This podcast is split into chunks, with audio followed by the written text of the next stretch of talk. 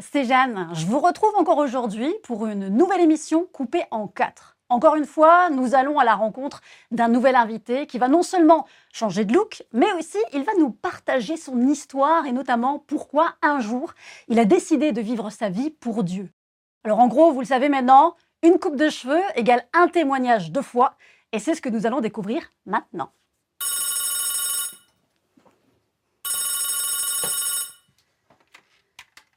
Coiffure coupée en quatre, bonjour Oui, c'est pour un rendez-vous, très bien. C'est pour une coupe euh, surprise ou pour une coupe modèle? Surprise. Parfait. C'est à quel nom? Rodney. Rodney de Groot. Parfait. Eh bien, je vous attends. À tout de suite.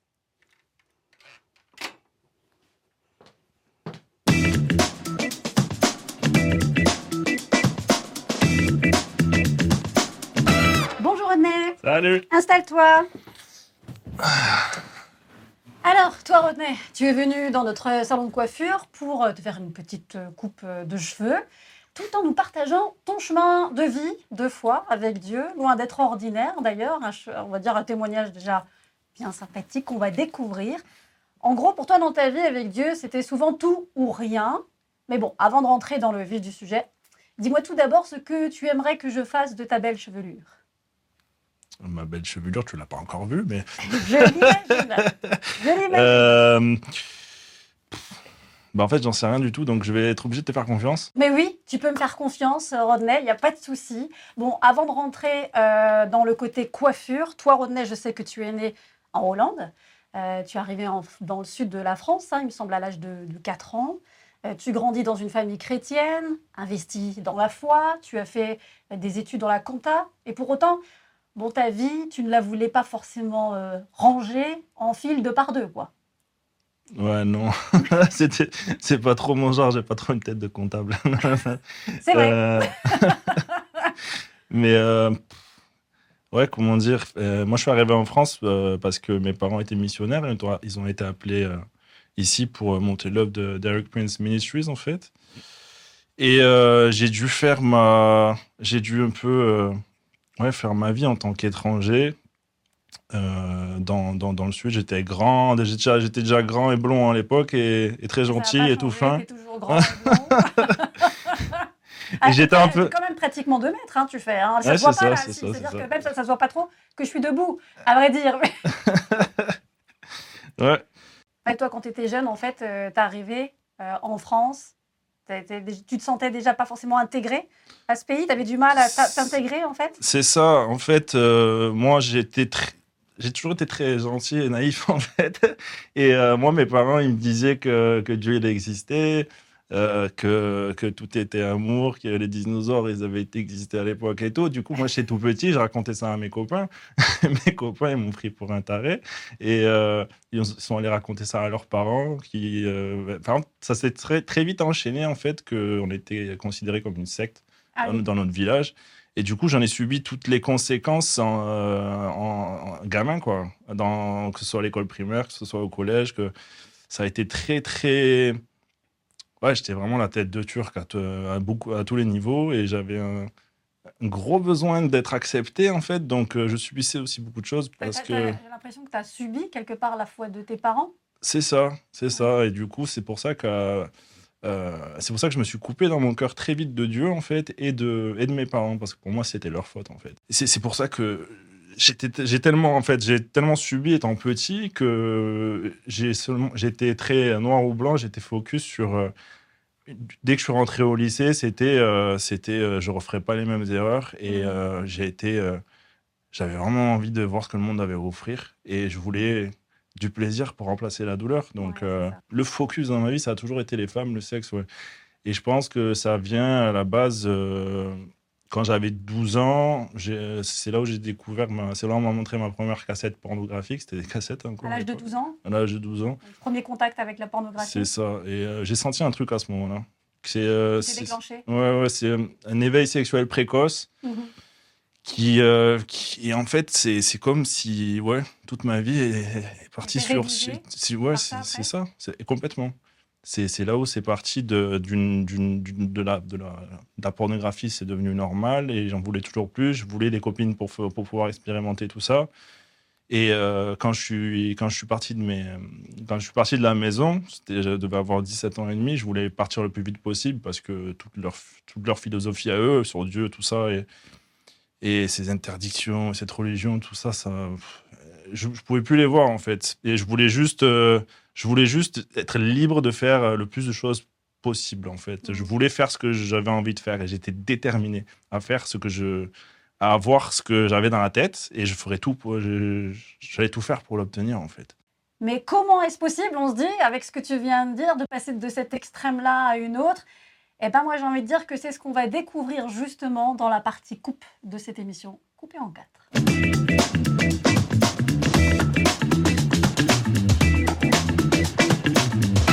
Notre émission coupée en quatre, ça continue avec mon invité, Rodney de Groot. Alors, Rodney, on le disait euh, tout à l'heure, lors de ta venue dans le salon, euh, ta vie, c'était tout ou rien, j'ai envie de dire. Euh, est-ce que tu peux nous expliquer de ce monde de luxure dans, lequel tu étais Tu as un jour donné ta vie à Dieu pour rentrer dans un monde de foi? Parce que dans le monde de luxure, tu y étais vraiment, en fait. Mm-hmm.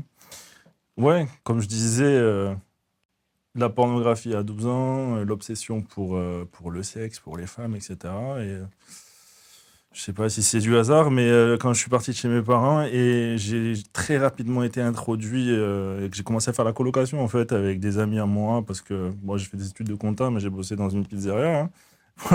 il fallait gagner de l'argent pour faire la fête en fait en quelque sorte. Et j'ai très rapidement été introduit au monde du libertinage en fait. Libertinage oui. en tant que tel? C'est pas juste un mot comme ça, c'est vraiment. Ah non, le libertinage. libertinage ah ouais, non, le, le cap d'Agde, tout ça, quoi. ouais, non, donc j'étais. Euh, c'était surtout ouais, le premier job d'été et, toute la fête qui va avec. Et euh, donc, euh, ouais, donc je me suis un peu tous les fantasmes que j'avais et qui m'obsédaient, en fait, ben, j'ai fait tout ce, que, tout ce que je voulais faire, ben, je l'ai un peu fait. J'ai même rencontré mon ex dans ce milieu-là, on a été échangistes pendant un moment.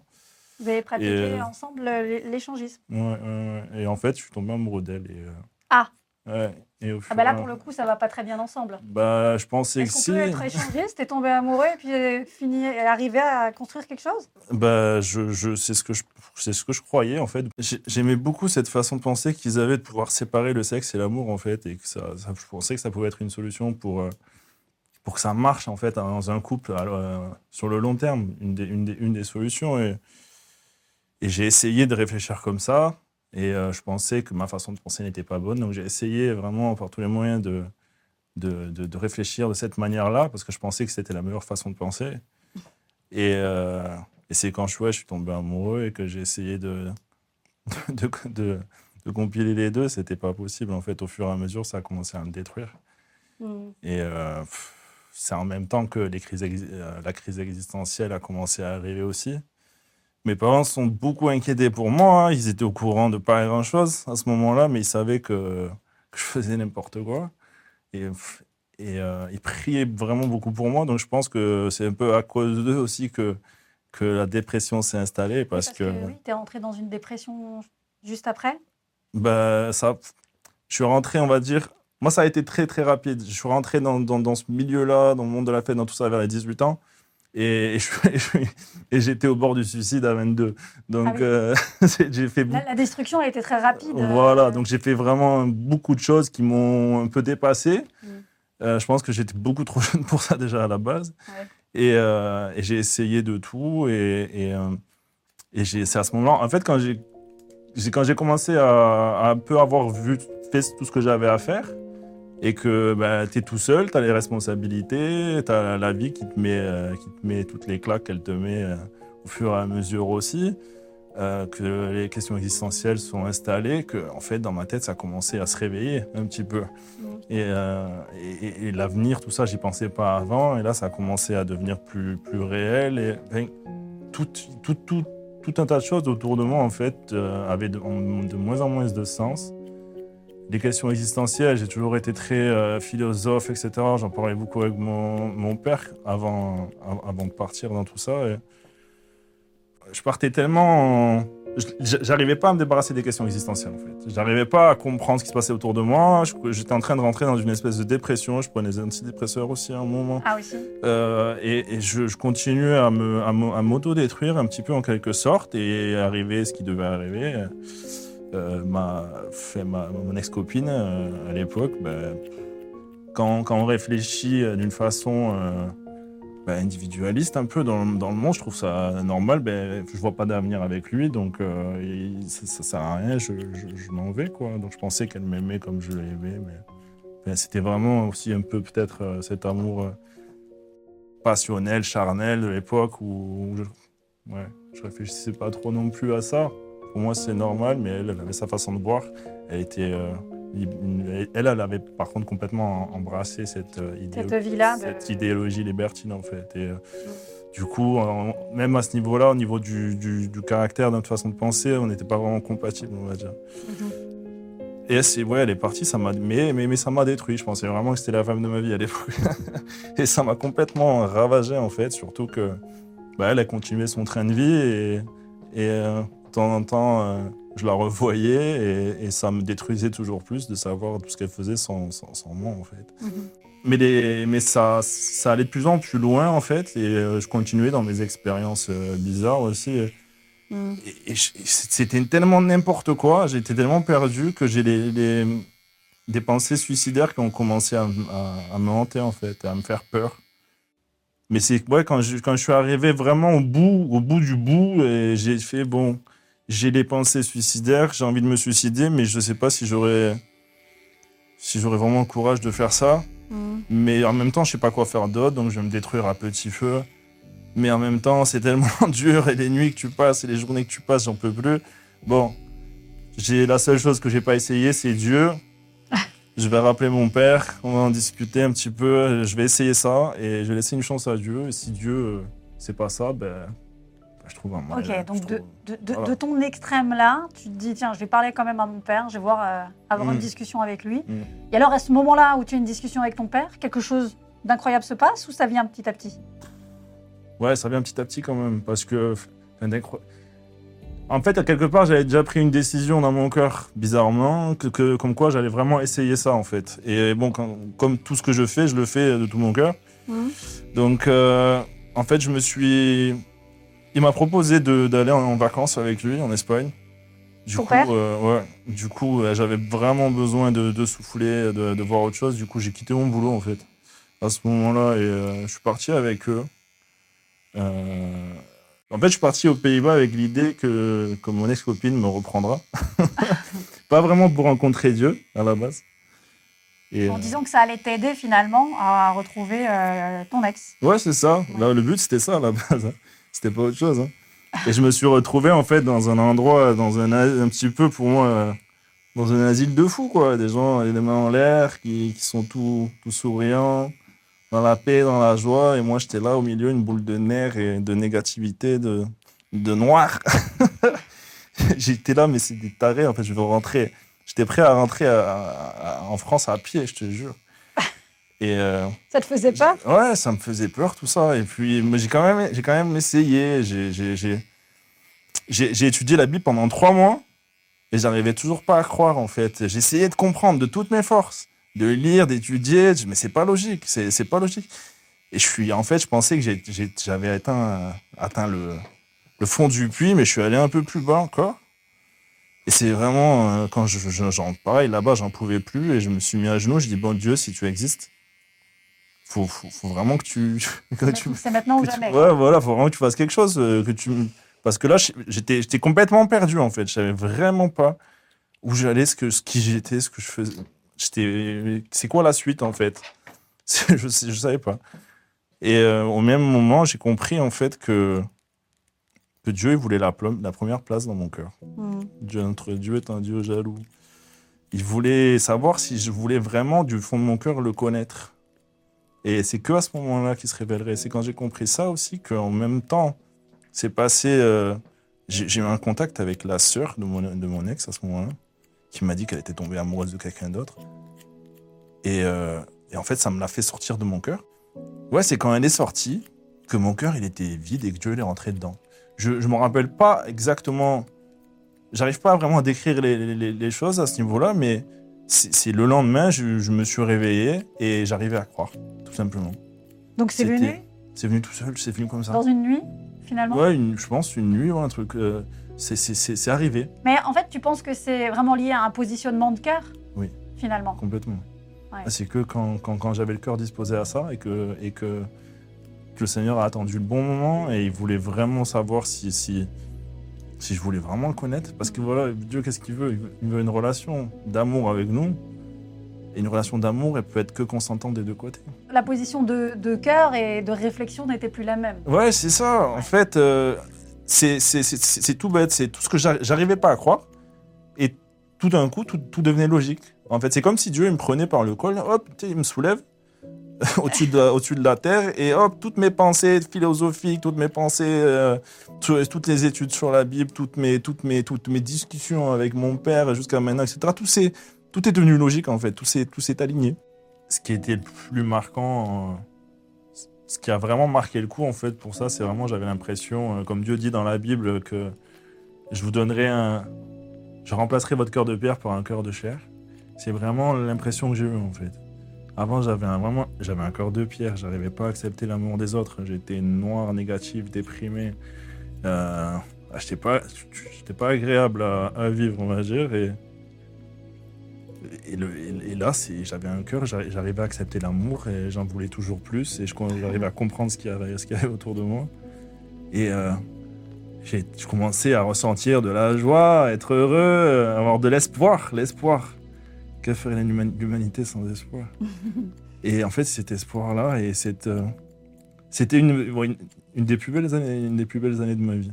Donc toi, bon, on l'a bien compris, hein, il fallait que, que finalement tu ailles au bout de, de toi-même, de toutes tes ressources, qu'elles soient émotionnelles, spirituelles, pour que enfin tu laisses Dieu prendre le lead hein, de ta vie. Pour autant, tu n'étais pas encore au bout de tes peines, puisque quelques temps plus tard, quand tu rencontres Dieu, quand tu comprends cette logique, que tu reçois cet amour, euh, c'est ton corps qui sera frappé par la maladie. Et c'est ce que nous allons découvrir dans la partie euh, coiffage de cette émission.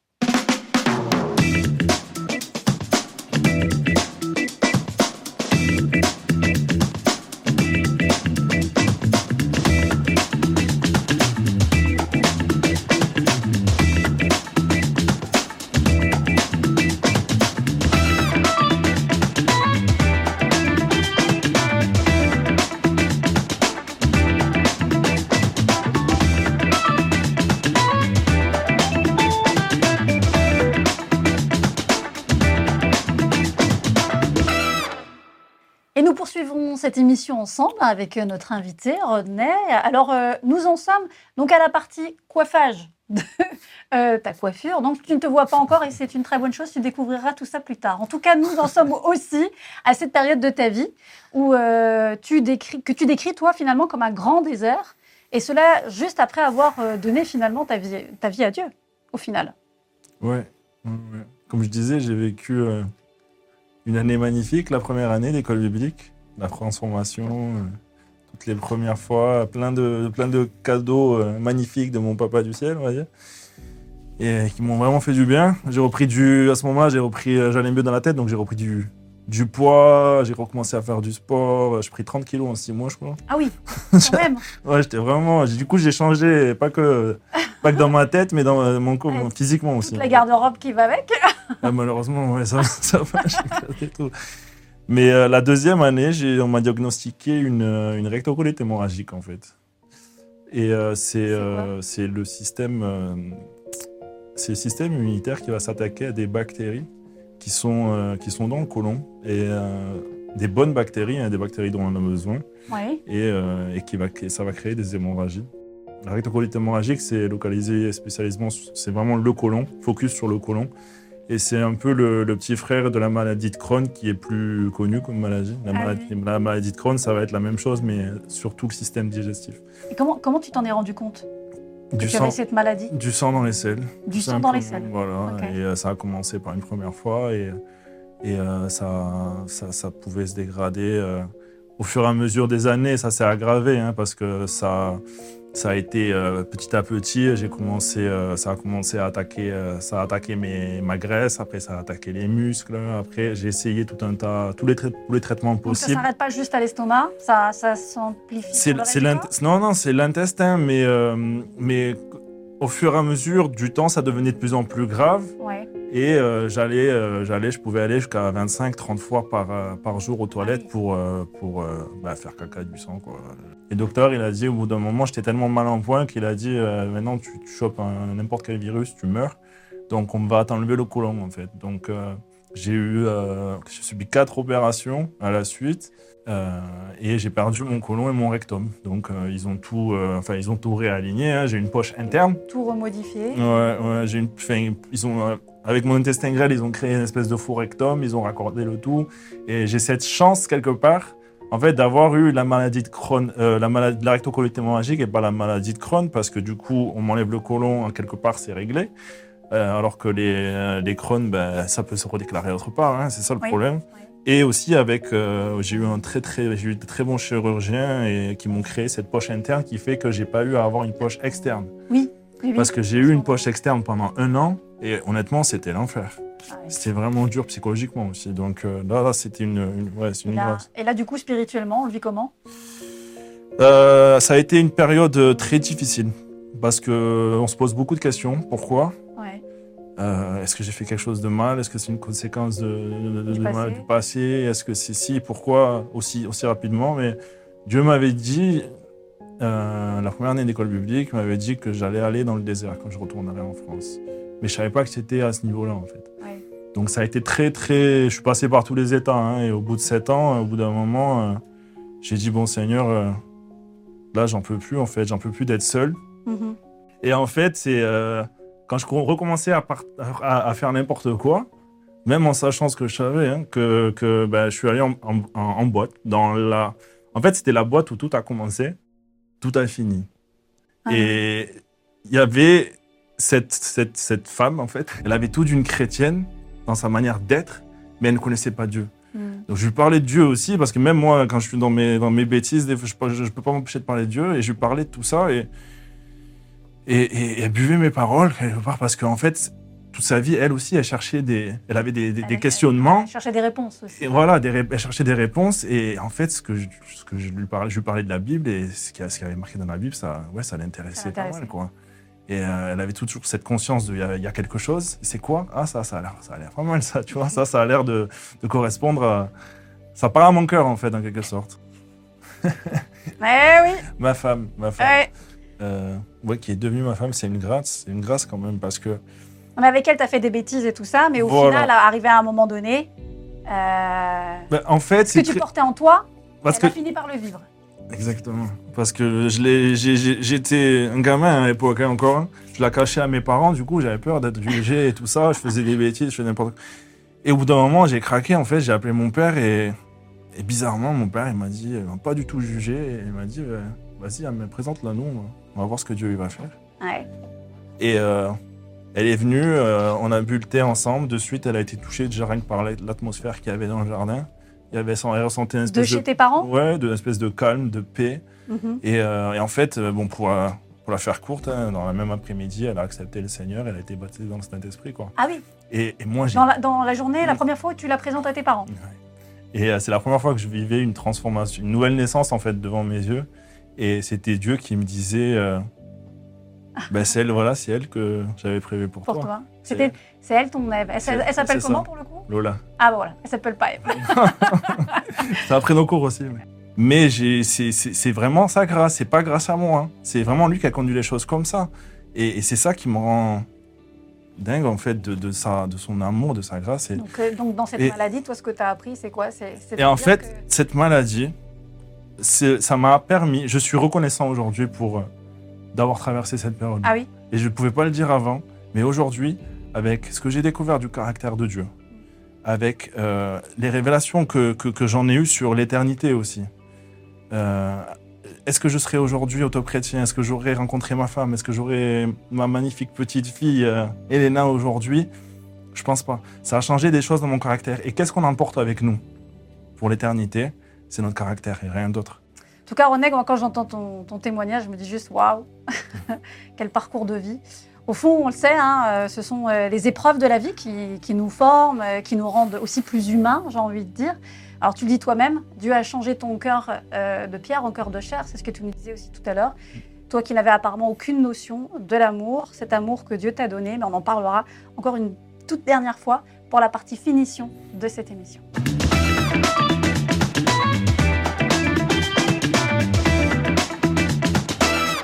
Et on poursuit, on finalise notre coupe de cheveux, mais aussi ton témoignage. Rodney, toi, l'ancien fêtard, j'ai envie de dire, qui misait tout sur euh, l'émotionnel, les plaisirs de la chair avant tout. Tu es devenu un homme euh, presque plein de sagesse, mais aussi plein de, projets. Finalement, tu as, euh, tu as rentré dans une nouvelle vie et, et, au final, Dieu ne cesse de te surprendre aussi. Mmh, en effet, ouais. Donc ça a été ça a été une longue période de, désert, mais quand j'ai rencontré ma femme, j'ai eu, j'ai eu toute cette période famille, en fait, euh, avec. Euh, où ben, on a eu un enfant ensemble. J'ai pu, je me suis coupé de mes parents de la bonne, de la bonne manière cette fois-ci. J'ai essayé de. J'ai travaillé avec mon père pendant toute cette, toute cette période de maladie. J'ai travaillé avec mon père dans sa, dans sa maison d'édition. Ah c'est là où je suis un peu rentré dans le monde dans le monde du travail chrétien, on va dire. Mhm. Et euh, qui a fait qu'au final, ben, je me suis retrouvé de fil en aiguille aussi au top chrétien. Euh, mais c'est surtout euh, mon projet, j'ai pas. Mon projet, c'est vraiment c'est le plan de Dieu avant tout en fait. Je veux rien d'autre. Je veux rien d'autre. Ça a été, ça a toujours été le cri de mon cœur en fait. Dieu existe, il connaît les choses à l'avance. Ça veut dire qu'il sait exactement ce qui va me, ce qui va me, ce qui va me, me remplir en fait. Mm. Et, euh, et, Dieu nous a demandé, euh, quand on était en train de prier ensemble avec ma femme, nous a demandé de monter à Paris et euh, nous installer sur Paris. Et donc pour moi, travailler au top chrétien et et ma femme a profité pour évoluer dans son travail, pour être mutée, tout ça. Et donc c'est quelque chose que tu n'avais pas forcément prévu Pas du tout. Ben, on n'en avait surtout vraiment pas envie, en fait. C'était vraiment Paris. Paris, c'est gris. Paris, c'est pluie. Paris, Paris les Parisiens aussi, quoi. Foi. Oui, je viens du sud, hein, sud-ouest. Hein. Narbonne représente. C'est sûr, c'est pas la même vie. Et pour autant, tu, mm. viens quand même ici pour réaliser, pour réaliser le projet de Dieu. C'est ça. Je dis, s'il si, si, si, veut qu'on aille là-bas, c'est qu'il a des choses de ouf prévues pour nous. Donc j'y vais. Et en effet, ben, ça n'a pas été facile forcément au début. Mais aujourd'hui, je suis chef de projet au top chrétien et je ne me suis jamais autant épanoui professionnellement. Ma femme non plus, au sein de, du magasin où elle est, euh, elle est actuellement. Des challenges, en fait. C'est plein de challenges. C'est pas facile, c'est pas évident, mais c'est plein de challenges. Et, et... Mais en même temps, il te faut un peu ça quand même. Tu pourrais pas, sinon tu t'ennuierais au final. Complètement. il faut des nouveaux challenges. mais, à, mais, à, la base, il, quand même, il nous a quand même dit, c'est pas, on n'est pas monté pour euh, aller venir euh, devenir missionnaire au top chrétien. Non, c'est vraiment pour euh, apprendre à le connaître plus, plus, profondément. Ouais. c'est vraiment, j'ai cette impression qu'il m'a amené ici pour continuer à être formé, à grandir dans ce qu'il a prévu pour moi après encore. Après encore. Donc, encore dans un temps de, de formation, mais je crois qu'on l'est toujours dans ce temps de, de, formation avec Dieu. En tout cas, euh, moi, j'ai fini de former ta coiffure. On va passer bientôt à la partie découverte, non, maintenant, de cette, de cette coiffure. Mm. Et à la partie aussi où on va avoir le plaisir euh, de découvrir quel est le conseil perso que tu aimerais laisser à nos téléspectateurs donc euh, ça, ça arrive maintenant très très vite.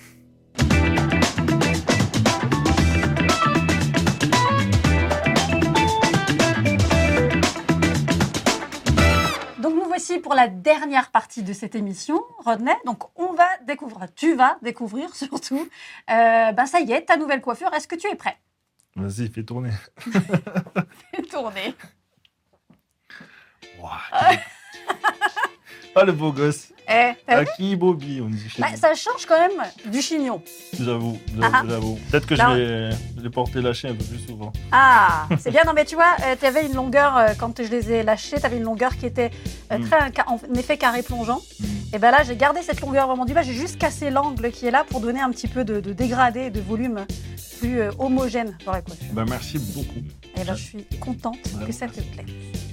Alors euh, là, pour le coup, René, ce que maintenant on attend aussi, mhm. c'est ton bon conseil. Le bon conseil que tu as à laisser à nos téléspectateurs. Si tu avais un conseil que tu pouvais euh, leur transmettre, ce serait lequel? J'aurais surtout un conseil pour les parents, en fait. C'est ce que j'ai à cœur. Ben, de- ben, quand vous voyez un peu mon parcours, à quel point mes parents sont fait du souci, euh, ne découragez pas, en fait. Et euh, aimez vos enfants. Montrez-leur ce que c'est d'un- un foyer où, il y a vraiment de l'amour, en fait. Comme mes parents ont fait à mes débuts. Euh, ne les jugez pas. Aimez-les inconditionnellement. Priez pour eux surtout. Faites que ça. Laissez-les, lâchez prise. Lâchez prise et remettez-les au Seigneur. Et ils reviendront d'eux-mêmes vers, vers vous. Vraiment. Ça, c'est un peu ce que mes parents ont vécu. Que moi, j'ai vécu un peu dans l'extrême, un peu aussi, un peu, un peu, un peu type fils prodigue. Mais euh, je crois vraiment que si les, les parents prient pour leurs enfants, euh, ils reviendront. On voudra toujours tester, on voudra toujours tester un peu ce que le monde a à offrir, mais on voit généralement très rapidement que, que c'est pas ce qu'on veut et que ce qu'on a à la maison, c'est spécial. Mm. Et pour les enfants aussi, euh, juste laissez une chance à Dieu. Parce qu'il peut vraiment vous surprendre et il peut vraiment transformer votre vie. Et généralement, on ne sait pas trop où on va.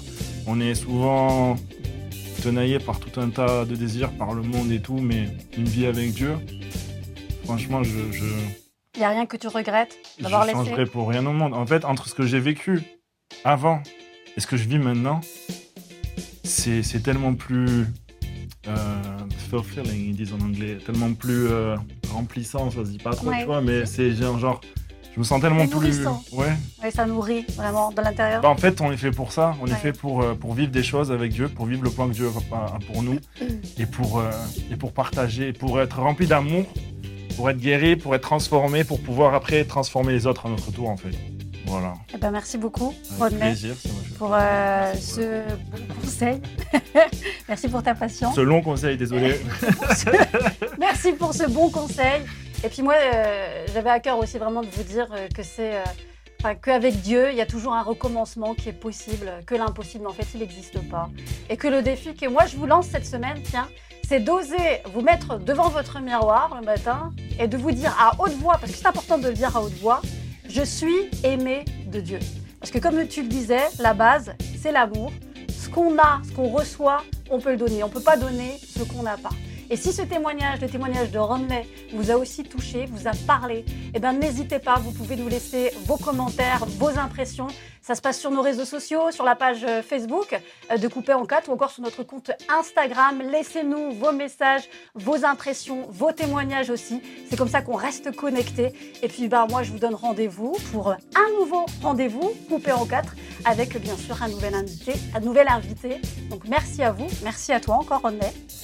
Et puis moi, je vous dis à bientôt.